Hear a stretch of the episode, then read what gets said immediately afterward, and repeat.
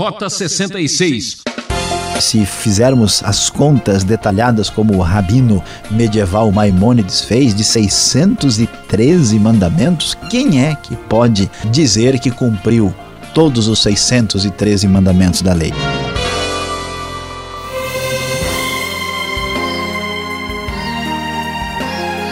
Ouvinte Transmundial, agora só para você. Mais um programa de estudo bíblico Rota 66, a ronda ostensiva teológica aplicada. Estamos no começo de uma nova série e vamos explorar e analisar a segunda carta do apóstolo Paulo aos Coríntios e hoje, atenção especial para o capítulo 3. O tema da aula do professor Luiz Saião será Já refugia a glória eterna. Você está procurando o sentido da vida? Então se prepare que essa meditação vai mexer com você, hein? Fique com a gente e confira o que Jesus fez por nós. É, sim, meu querido ouvinte, você tem acompanhado o estudo das cartas de Paulo aos Coríntios e você já viu que a situação não é muito fácil, como é complicado ensinar a esses cristãos que conheceram a Cristo recentemente e precisam de orientação. Paulo, nesse contexto, quando está tentando chegar mais próximo dos coríntios no momento em que as coisas estão um pouco melhores, mas que também é um momento um pouco difícil porque parece que eles estão sendo influenciados por inimigos do evangelho, pessoas que estão questionando e rejeitando o apostolado de Paulo, então ele começa a nos mostrar o que, que está acontecendo. Vamos acompanhar com atenção, começando aí com o verso 1, conforme diz o texto na NVI. Será que com isso estamos começando a nos recomendar a nós mesmos novamente? Será que precisamos, como alguns, de cartas de recomendação para vocês ou da parte de vocês? Vocês mesmos são a nossa carta escrita em nosso coração, conhecida e lida por todos. Vocês demonstram que são uma carta de Cristo, resultado do nosso ministério, escrita não com tinta, mas com o Espírito do Deus vivo, não em tábuas de pedra, mas em tábuas de corações humanos. O que que Paulo está querendo dizer com tudo isso que vimos aqui? A questão que sempre vai pegar um pouco aqui para o apóstolo Paulo é o fato de ele não ter estado com Cristo entre os doze inicialmente. Então, quando aqueles que são seus adversários começam a enfrentá-lo vão dizer: Olha, você na verdade não é apóstolo, onde é que está a, a, a, sua credencial? Como é que a gente pode confiar verdadeiramente em você? E Paulo então usa uma argumentação interessante aqui, que a prova do seu ministério, a prova real de que ele era enviado da parte de Deus são os próprios coríntios, o ministério com o resultado concreto que apresentou-se na vida daquela comunidade da fé, onde a igreja cresceu bastante e foi a segunda cidade mais importante do ministério de Paulo, descrito no livro de Atos. Então, a comprovação é a comprovação da transformação de vidas pelo poder do Espírito. Já aqui a gente observa que há um pano de fundo judaico, um pano de fundo que envolve o Antigo Testamento. Então, Paulo começa a fazer essa associação entre a distinção de tábuas de pedra com tábuas baseadas, tábuas chamadas de coração humano, não uma tábua que se escreve ah, na pedra, mas no próprio coração humano. E o texto prossegue dizendo: tal é a confiança que temos diante de Deus por meio de Cristo, não que possamos reivindicar qualquer coisa com base em nossos próprios méritos, mas a nossa capacidade vem de Deus. Tudo que Paulo conquistou todo o resultado do ministério através da sua vida, aquilo que acontece aqui em Corinto, claramente a capacidade vem de Deus, a glória é dada a Deus. Ele nos capacitou para sermos ministros de uma nova aliança, não da letra, mas do Espírito, pois a letra mata, mas o Espírito vivifica. É muito interessante entender e ver o que está acontecendo aqui. Paulo, quando então fala do seu ministério, fala que é ministro de uma nova aliança. Vamos dar a devida atenção a essa expressão.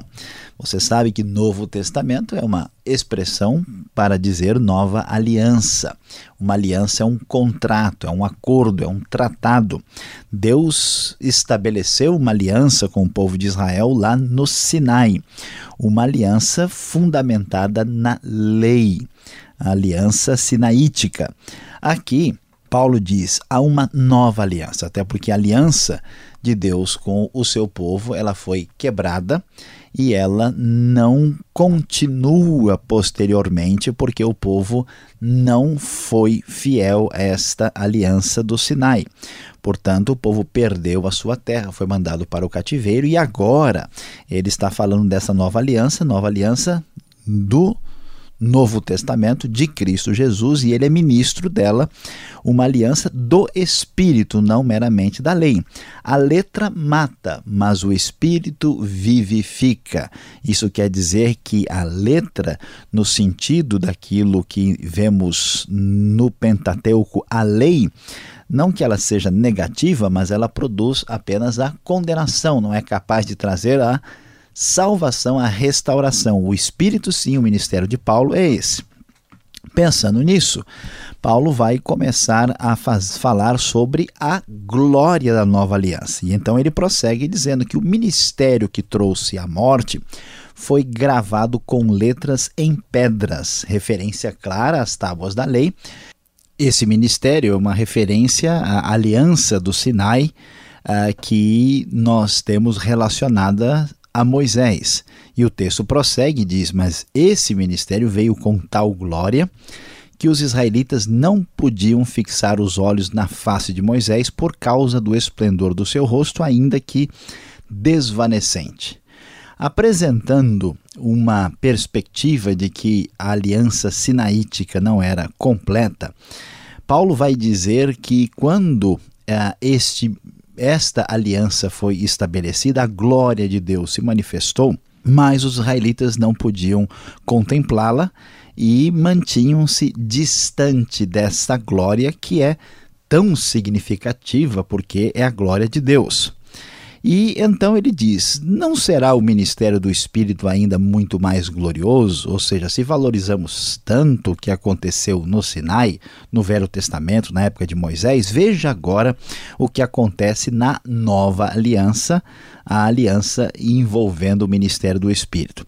Se era glorioso o ministério que trouxe condenação, trouxe condenação porque a lei apenas mostra o pecado quanto mais glorioso será o ministério que produz justificação, que, repetindo, a lei traz apenas a condenação do pecado, mas não traz remédio para o pecado. O ministério do Espírito traz a vida em Cristo, a justificação, o perdão dos pecados. Pois o que antes foi glorioso, agora não tem glória em comparação com a glória insuperável. E se o que estava se desvanecendo se manifestou com glória, quanto maior será a glória do que permanece. Ou seja, quando temos a presença de Cristo entre nós, o unigênito de Deus, nós vemos a glória do Pai. E esta glória, diferentemente da primeira glória, não é uma glória que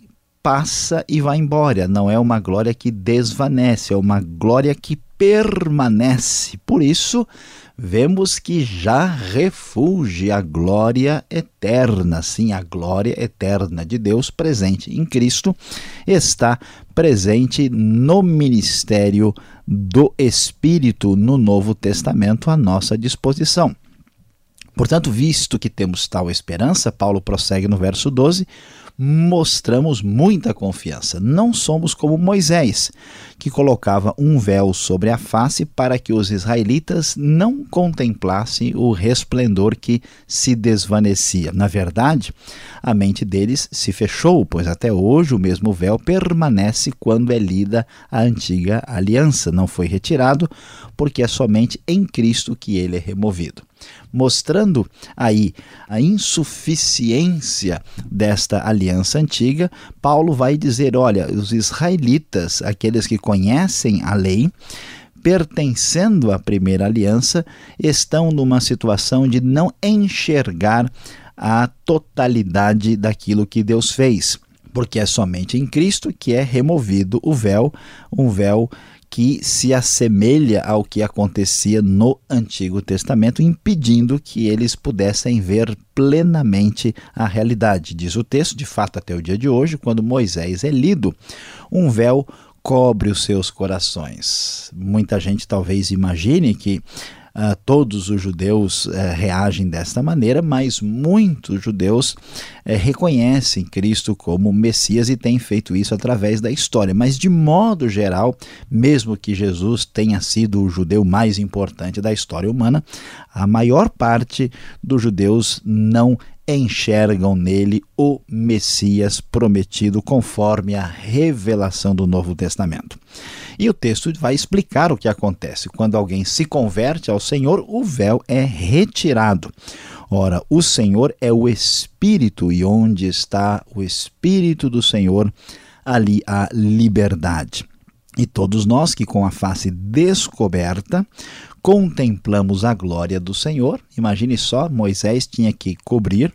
Nós podemos, com plena liberdade, quer dizer que essa glória que era assustadora, que era terrível, que causava temor, em Cristo nós temos acesso à glória divina sem qualquer receio, portanto, podemos nos aproximar de Deus com absoluta tranquilidade, de uma maneira onde nós podemos constatar a verdadeira liberdade espiritual. Agora, com a face descoberta, contemplamos a glória do Senhor. E alguns estudiosos sugerem refletimos a glória do Senhor como alternativa de tradução também. Contemplamos segundo a sua imagem estamos também sendo transformados com glória cada vez maior, a qual vem do Senhor, que é o Espírito. Portanto, Paulo vai dizer o seguinte: olha, eu tenho a comprovação de que meu ministério vem da parte de Deus. Não preciso tanto de documentação, porque a prova é o resultado da transformação de vida que pode ser verificado na própria vida dos coríntios.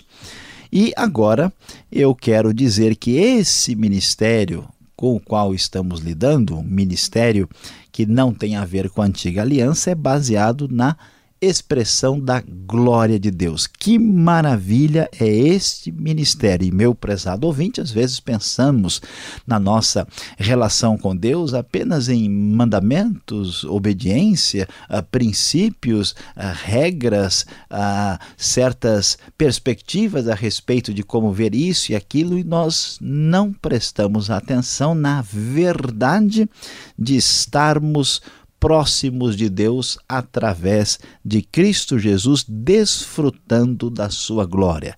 E o mais extraordinário, o mais glorioso, é que o desfrutar desta glória, de fato, já anuncia agora mesmo que já refugia a glória eterna de Jesus, o Rei dos Reis, conforme o poeta sacro registrou na história.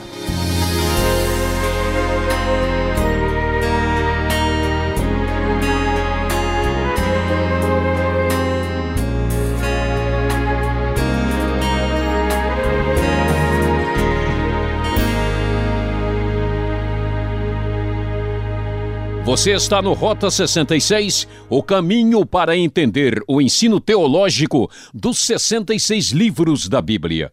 Estamos iniciando o estudo na segunda epístola de Paulo aos Coríntios, hoje capítulo 3. Tema: Já refugia a glória eterna. Rota 66 tem produção e apresentação de Luiz Saião e Alberto Veríssimo, na locução Beltrão. E não esqueça, participe escrevendo para Caixa Postal 18.113, CEP 04626-970 São Paulo, capital, ou e-mail rota66 arroba transmundial.com.br. Se já refugie as dúvidas eternas, então vamos às perguntas e respostas.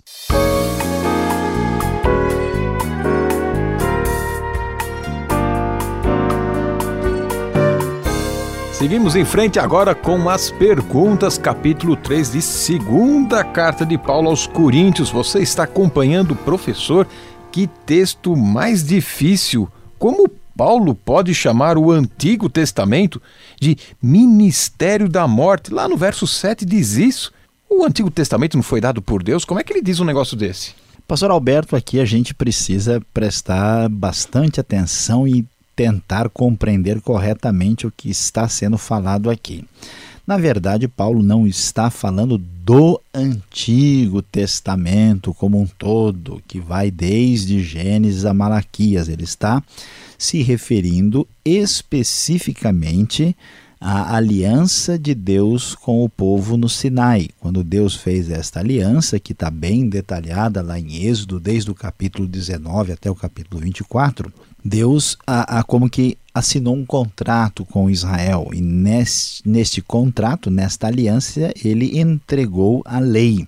E a questão é que nada há de negativo e de errado com a lei. Mas a lei ela só serve para mostrar o padrão de Deus. Ela denuncia o erro, o pecado é uma espécie de régua que mostra aquilo que está torto, aquilo que está incompleto, que é inadequado. Portanto, por que que esta aliança, né, é chamado de ministério da morte?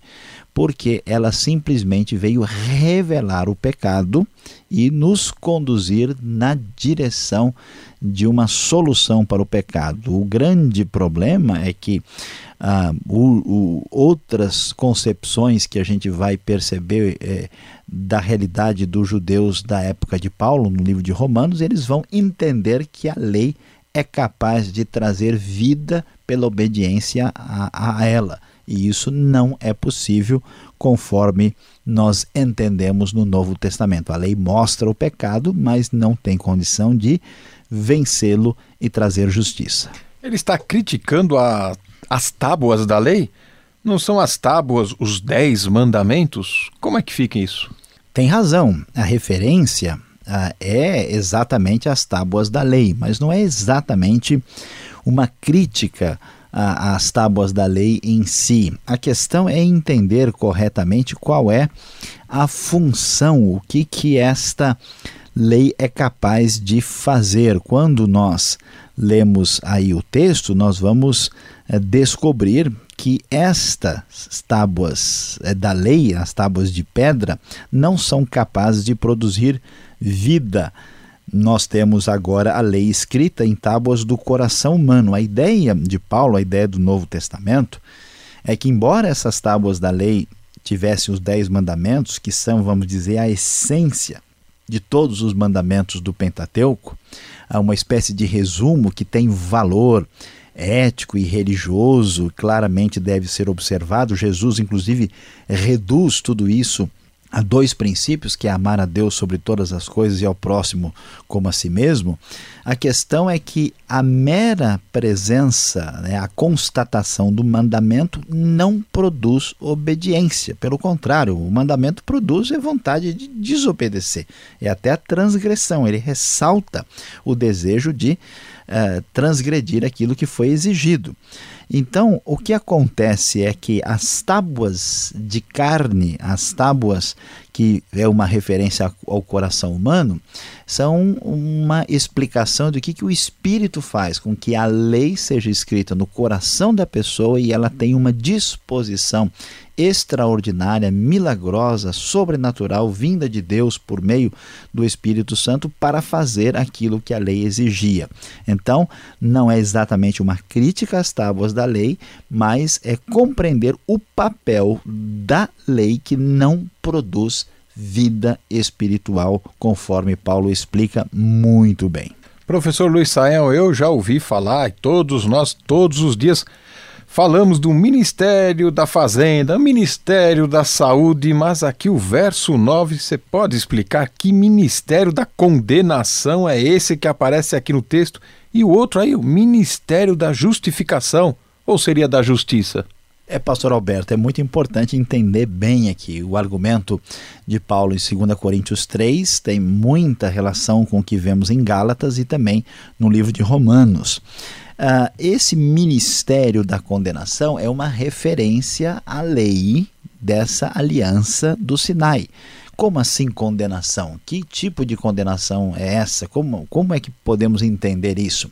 É que a presença dessas leis, o fato dessas leis terem sido dadas, elas nos colocam numa situação de sermos condenados, porque qualquer pessoa que for honesto, sincero e começar a ler e observar a, lei de Deus, e se fizermos as contas detalhadas como o rabino medieval Maimônides fez, de 613 mandamentos, quem é que pode é, dizer que cumpriu todos os 613 mandamentos da lei. Isso não é possível. Portanto, se você tem esse código na sua mão e você falhou, o que, que resta para você? Uma condenação.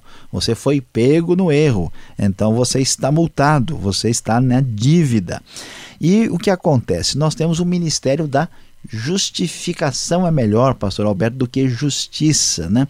Porque justiça pode ter um significado duplo, talvez até triplo, né?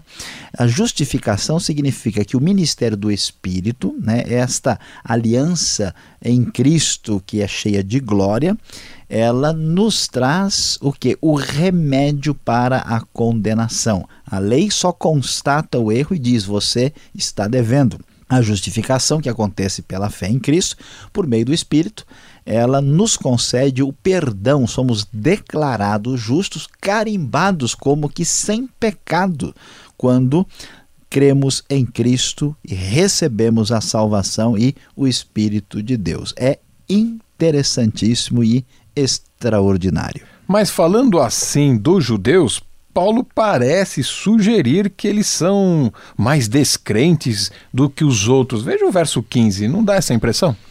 Pois é, mas a gente tem que entender direito o que está acontecendo aqui. Em primeiro lugar, o próprio Paulo é judeu e ele está falando de um Salvador chamado Jesus que também é judeu. Então Paulo, né, falando de irmão para irmão, não tem esse esse enfoque. O que ele está dizendo é que existe um plano na história que já estava previsto em Deus, uma espécie de ironia que os próprios judeus que tinham tudo para acreditar no Messias, no Salvador Jesus, em sua maioria não acreditaram.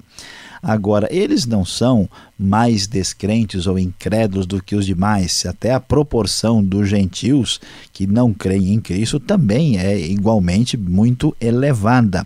É apenas o momento certo quando o véu é retirado, quando a pessoa tem condições de enxergar a realidade a respeito da verdade do Evangelho de Cristo. Agora, Paulo termina o capítulo 3 de 2 Coríntios, falando do Espírito. Como entender o Espírito aqui? O verso 17 diz que ele traz liberdade. O verso 18 diz que o Senhor é o Espírito. E então? Esta liberdade do Espírito é muito claramente associada ao fato de que nós não precisamos nos esconder e nos afastar do Deus glorioso que traz temor. Podemos nos aproximar com plena liberdade, o que era praticamente impossível na antiga aliança. E o fato de que o Senhor, que é o Espírito, uma, uma referência Senhor aqui é uma referência ao próprio Cristo Jesus e não a Deus Pai e que é o Espírito, porque há uma associação, especialmente aí nas cartas, do Espírito de Cristo ser associado diretamente ao Espírito Santo. Aqui, ah, eh, apesar de que devemos entender que existe uma distinção entre os dois, aqui nós estamos vendo uma, uma aproximação das ideias, porque o sentido tem a ver com o verso 6, quando nós lemos lá que esse é o Espírito que vivifica. Esta associação é, de elementos da Trindade acontece em outras partes do Novo Testamento também. Muito bem, fique ligado, vem agora a conclusão desse estudo para você.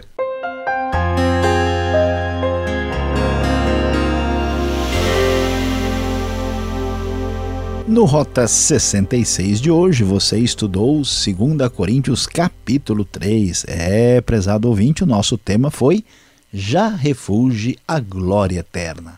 Você observou como Paulo explicou que a glória da antiga aliança limitada agora em Cristo está absolutamente disponível por meio do Espírito, quando temos acesso direto a Deus, acesso a essa glória. Falando em acesso à glória, certamente é o que todo mundo quer. Todo mundo quer desfrutar de algum sucesso, de algum glamour, de algum deslumbre. Todos correm para chegar no topo. Pois é, e a gente faz isso porque queremos descobrir sentido para a vida e desfrutar dela com intensidade. Pois é, querido ouvinte, preste bem atenção. Quem quer ver sentido na vida e em sua própria história, deve, deve buscar a Cristo Jesus, Senhor de toda a glória.